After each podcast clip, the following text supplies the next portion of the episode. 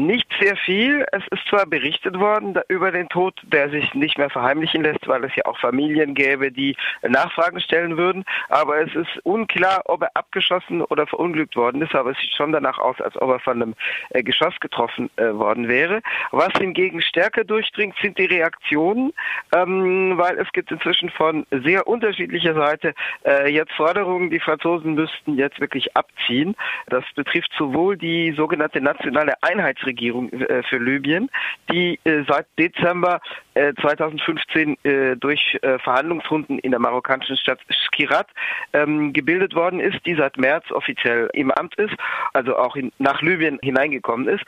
die hat gefordert, Frankreich müsse jetzt seine Truppen abziehen und es betrifft auch dschihadistische Milizen. Äh, Mokhtar Belmokhtar, das ist ein algerischer oder algerischstämmiger Dschihadist, der vor zwei, drei Jahren in Mali noch aktiv war, der jetzt mutmaßlich sich im Süden Libyens aufhält, der hat jetzt auch gesagt, äh, französischen Truppen müssten abziehen, sonst könnten sie sozusagen zur Zielscheibe werden. Also von ganz unterschiedlicher Seite. In einem Land, in dem viele Akteure empfindlich reagieren auf ausländische Interventionen, äh, hat sich das tatsächlich jetzt quasi zum Konsensgegenstand äh, entwickelt, dass man sagt, jetzt ist es Zeit, dass die Franzosen raus müssen. Das ist natürlich zum Teil auch äh, eher Diskurs als die reale Absicht, zumindest was die nationale Einheitsregierung betrifft. Die ist ja, wie gesagt, unter den Fittichen der Vereinten Nationen gebildet worden. Eine besondere Rolle spielte dabei der deutsche UN-Chefunterhändler Martin Kobler, der bei diesen Verhandlungen federführend war. Und diese Regierung steht seit Februar im Wartestand, ist Ende März nach äh, Libyen hineingegangen. Sie soll ja die zwei rivalisierenden Regierungen ablösen. Es gibt ja eine Staatsmacht im Westen Libyens in Tripolis und eine im Osten in Tobruk, nahe der ägyptischen Grenze. Und diese Regierung, als sie gebildet wurde und dann äh, sich aufmachte nach Libyen, diese Bildung ging einher mit der Ankündigung, dass es, wenn sie sich mal stabilisiert, zu einer Intervention französischer, aber auch etwa italienischer Truppen kommen könnte, um die Dschihadisten im Raum Benghazi und östlich davon zurückzudrängen. Und vor allem in Sirte, wo, die, wo der sogenannte Islamische Staat sich festgefressen hat. Medienberichte zufolge, hast du auch schon gesagt, hat eine islamistische Miliz den Hubschrauber bei Benghazi abgeschossen. Die mhm. französische Regierung ja seit, äh, sprach von einem Hubschrauberunfall. Ähm, mhm. Was schätzt du, wo liegt die Wahrheit und wie lässt sich erklären, dass die Fakten so verschieden dargestellt werden? Also ich vermute, dass die Wahrheit bei der Abschlussthese liegt, aber wie gesagt, es gibt keine offizielle Klarheit. Aus den französischen Medienberichten geht es nicht eindeutiger vor, sondern es werden beide Thesen referiert. Ähm, ich denke natürlich, dass die der französischen Regierung es dabei zu tun ist, äh, die äh, offiziell oder nicht die offizielle, sondern die reale Verwicklung in Kampfhandlungen äh, offiziell zu äh, zu verschleiern, weil es ja offiziell bislang keinen Kampfeinsatz gibt in Libyen. Der Einsatz ist allerdings nicht neu, sondern die ersten Medienberichte, die von französischen französischen Spezialeinheiten in Libyen sprachen, äh, datiert vom Februar dieses Jahres. Also der Einsatz ist nicht neu, aber er ist nicht offiziell angekündigt, äh, sodass, äh, wenn äh, die, der Tod dieser Soldaten auf Kampfhandlungen zurückgeht, dass äh, die französische Staatsmacht das natürlich tunlichst verschleiern möchte. Ich habe gelesen, dass der Hubschrauber dem General Khalifa Haftar gehören soll. Ähm, mhm. Wie unterstützungswürdig sind die Ziele und Methoden seiner Bürgerkriegspartei oder Koalition? Das ist natürlich Diskussionssache. Ich würde sie für nicht unterstützungswürdig erachten. Also zunächst Haftar ist eine zentrale Figur im Moment auf dem politischen Schachbrett in Libyen. Haftar hat schon im Jahr 2014, also vor zwei Jahren, die Operation Würde, also Karama, äh, gestartet. Seit 2014 gibt es ja diese Lähmungssituation, dass es zwei rivalisierende Regierungen gibt. Ich sag mal, eine bürgerlich, wirtschaftsliberal nationalistische, sofern politische Etiketten in einem Land wie Libyen, wo es keine festgefügten Parteien äh, gibt, überhaupt einen Sinn haben. Die sitzt äh, in Tobruk und es gibt eine mit ihr islamistische Mehrheit in Tripolis.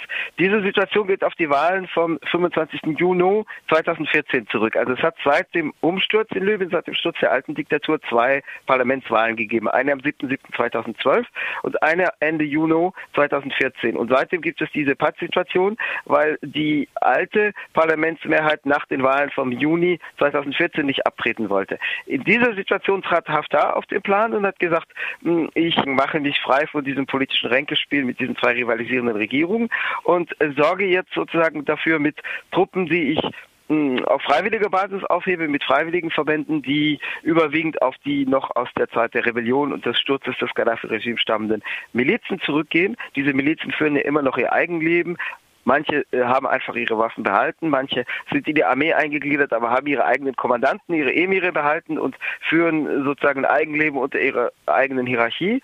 Und ähm, auf sozusagen freiwilliger Basis hat Haftar sich eine Armee von 70.000 Mann zusammengestellt, die seit 2014, äh, also seit dem Umfeld kurz vor und kurz nach den äh, Wahlen, die ja mit dieser Pattsituation ausgingen, die Offensive gegen äh, dschihadistische Gruppen in Libyen angetreten hat. Die sind zum Teil unterschiedlich zu bewerten. Das sind zum Teil Milizen, die auf die Rebellion gegen das Gaddafi-Regime zurückgehen und die zum Teil nur oberflächlich ideologisch äh, einzuordnen sind, äh, die sitzen eher in Benghazi, also in Ostlibyen, in Benghazi, also arabisch Benghazi ist die Metropole Ostlibyens und äh, dann gibt es halt anderthalb Jahren eben den sogenannten Islamischen Staat, den IS, der sich in Sirte, das ist die frühere Hochburg und die Geburtsstadt von Muammar al-Qaddafi, äh, festgesetzt und festgefressen hat. Das liegt zwischen Tripolis und Benghazi. Und ähm, Haftar tritt eben an, um diese, äh, diese dschihadistischen Gruppen zu verscheuchen. Wie in jedem Krieg geht das natürlich mit äh, allen möglichen sogenannten Kollateralschäden einher. Es ist auch nicht ganz klar, inwiefern er wirklich motiviert ist, den IS äh, von dort zu vertreiben oder inwiefern äh, der IS sozusagen jetzt die bequeme Rechtfertigung ist, auch auf internationaler Ebene, ähm, da in die Offensive zu gehen. Äh, und wenn der IS als besonders abschreckend wirkende Kraft da äh, möglichst noch eine Weile bleibt, dann ist eben die Rechtfertigung möglichst auch noch eine Weile da. Das gehört zu den Sachen, die umstritten sind, inwiefern der, der Kampf äh, vor allem gegen den IS da real geführt wird. Zu Haftar muss man noch dazu sagen, wie gesagt, ich bin da sehr wenig geneigt, jetzt äh, dessen ähm, politischen und militärischen Methoden äh, zuzustimmen, sondern ähm, wenn natürlich jetzt Einwohner lokal Abwehrbündnisse gründen würden, um äh, lokal über Abwehrmilizen gegen den IS zu verfügen, dann könnte man es gutheißen, weil der IS auch sozusagen eine äh, politisch-ideologische Kraft ist, an der man ihrerseits nichts Gutes finden kann.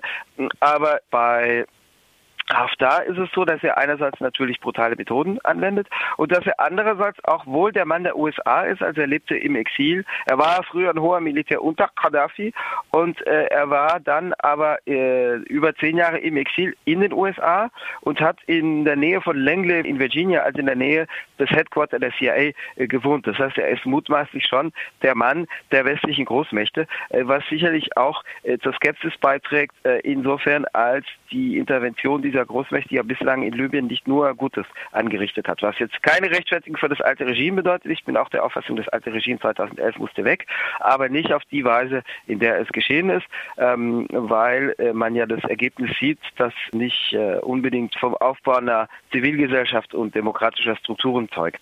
Die französische Regierung hat zu verstehen gegeben, dass äh, der Einsatz lediglich so nachrichtendienstlich und beratungstechnisch war.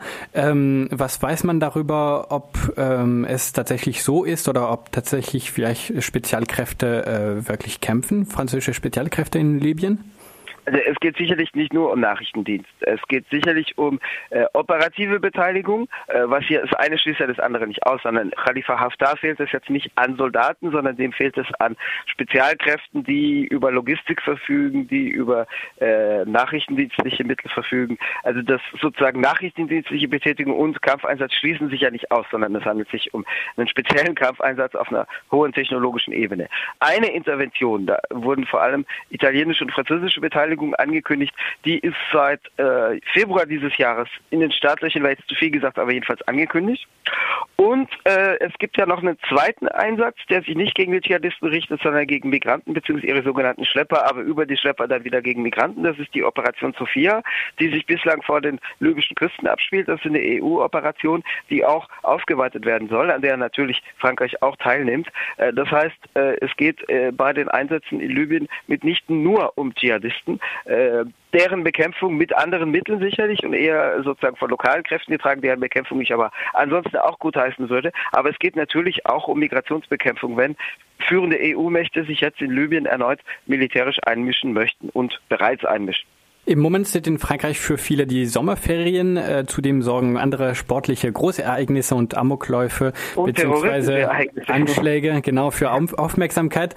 Trotzdem, äh, wie reagieren Politik und Öffentlichkeit in Frankreich auf die offizielle Bestätigung, dass Frankreich fern von jeder völkerrechtlichen Berechtigung Spezialkräfte in Libyen einsetzt? Bislang relativ wenig, aber aufgrund dessen, dass eben sozusagen die Öffentlichkeit abgelenkt ist. Also durch Sportereignisse weniger. Okay, der die Tour de France ist gerade zu Ende gegangen mit dem Sieg des Briten Froome. Das äh, hat natürlich die Öffentlichkeit beschäftigt, aber ich glaube, politisch sind die Leute tatsächlich damit beschäftigt, dass es ja eine Serie von Attentaten gab und von Amokläufen. Das betrifft Frankreich, das betrifft Deutschland. Es fing an mit Nizza, dann kam München. Es sind beides eher Amokläufe, wobei zu Nizza sich der IS bekannt hat, aber der Täter Mohammed Bouchlel war eher psychisch geschädigt, hat sich aber sicherlich vom Dschihadismus nicht wegen der Ideologie, sondern wegen der Gewalt inspirieren lassen. Dann kamen aber tatsächlich dschihadistische Attentate hinzu, Ansbach in Deutschland, äh, jetzt gestern die Attacke auf eine Kirche in Frankreich. Also ich glaube, das beschäftigt die Öffentlichkeit und das sorgt natürlich sicher auch dafür, das muss man sehen, dass äh, Kritik an Einsätzen, die mit dem Vorgehen gegen Dschihadisten begründet werden, weniger Gehör findet als in Zeiten, wo es ruhig und friedlich zugehen würde.